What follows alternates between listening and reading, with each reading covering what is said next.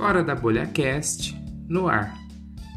Fala família, eu sou o Lucas Lepe, integrante do Fora da Bolha, o segundo Lucas da Marina, o professor de filosofia e sociologia, o que canta no coral da igreja, o vegetariano em transição, com ênfase no em transição. Jovem místico quando tá na vibe conexão. Potterhead, amante do cinema e da literatura, sempre muito empolgado em começar coisas novas, mas nem sempre tão empenhado em terminá-las. Então, se eu estiver fazendo algo por muito tempo é porque eu realmente amo aquilo e aquilo faz real sentido para mim. Eu acabei de mandar uma mensagem para a fada dizendo para ela assim que Marina, fica calma, eu tô sentado, a bunda na cadeira para gravar esse podcast. Porque, como bom taurino, na verdade eu nem sei se essa é uma característica de todos os taurinos, mas é minha. Eu amo a adrenalina de ganhar o jogo nos 45 minutos do segundo tempo. Eu sempre tenho ali, ó, tudo muito bem planejado na cabeça, organizado na minha mente. Mas infelizmente eu sou um procrastinador nato, não tem jeito, extremamente ansioso. E isso às vezes faz com que eu não faça as coisas o que ainda vai me matar um dia, mas eu sempre faço no final das contas. Nem sempre da melhor maneira possível, mas quase todas as vezes dá muito bom. E é isso que faz com que eu permaneça nessa situação confortável ou talvez confortável, né? Acho que nem tanto. Mas quero de maneira muito breve, até porque se você parou para ouvir um pouquinho a minha história, eu já te considero pra caramba que tá. Vamos tomar uma breja no final de semana, manda um direct aí.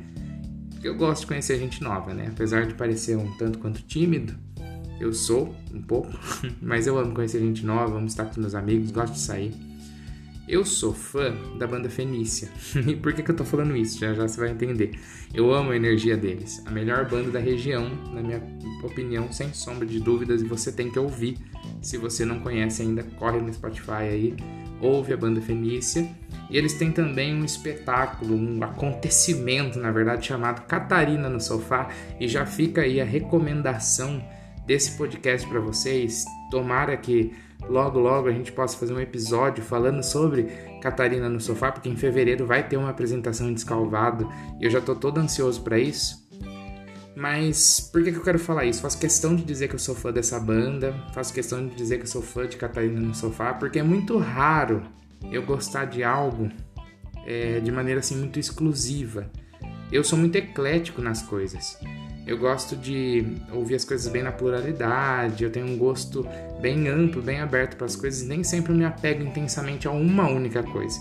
Faz parte da minha personalidade ser amplo nas escolhas, nas vivências, olhando para as coisas de uma maneira bem plural.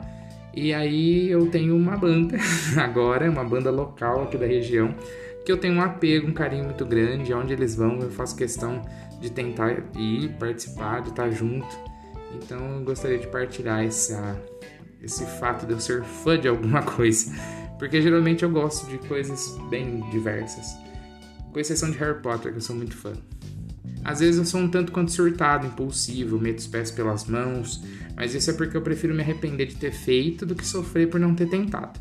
Eu sou geralmente muito intenso em tudo aquilo que eu faço. Agora eu vou me deter um pouco aos fatos cronológicos. Eu nasci em Porto Ferreira em maio de 1995 o céu estava maravilhoso, extremamente organizado, Sol em touro, a Lua em leão, Vênus em Áries. Não sei exatamente o que, que isso significa, mas eu só sei que é uma mistura que deu muito bom. eu sou filho da Suzy do Pelé, da parte materna. Minha família não é muito grande. Minha mãe é, tem apenas uma irmã, minha tia Silmara, tia Má, na verdade, é, que namora o Roger, um cara gente boa, que está reivindicando entrar para a família.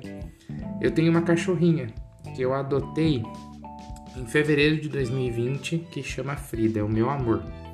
Acho que valeria um episódio para contar a história dela, é, que eu adotei, amo tanto. E aí a gente aproveita e já conta também a história da Tica, a deusa da Marina, né? Quem adora a Frida na real é a minha mãe. Brincadeira. Mas no fundo ela ama, assim. Nunca nem relou nela, mas tudo bem. no rolê da minha vida, eu fui seminarista diocesano. Eu morei numa casa com outros seminaristas, alguns deles eu tenho contato até hoje, porque se tornaram amigos e irmãos mesmo.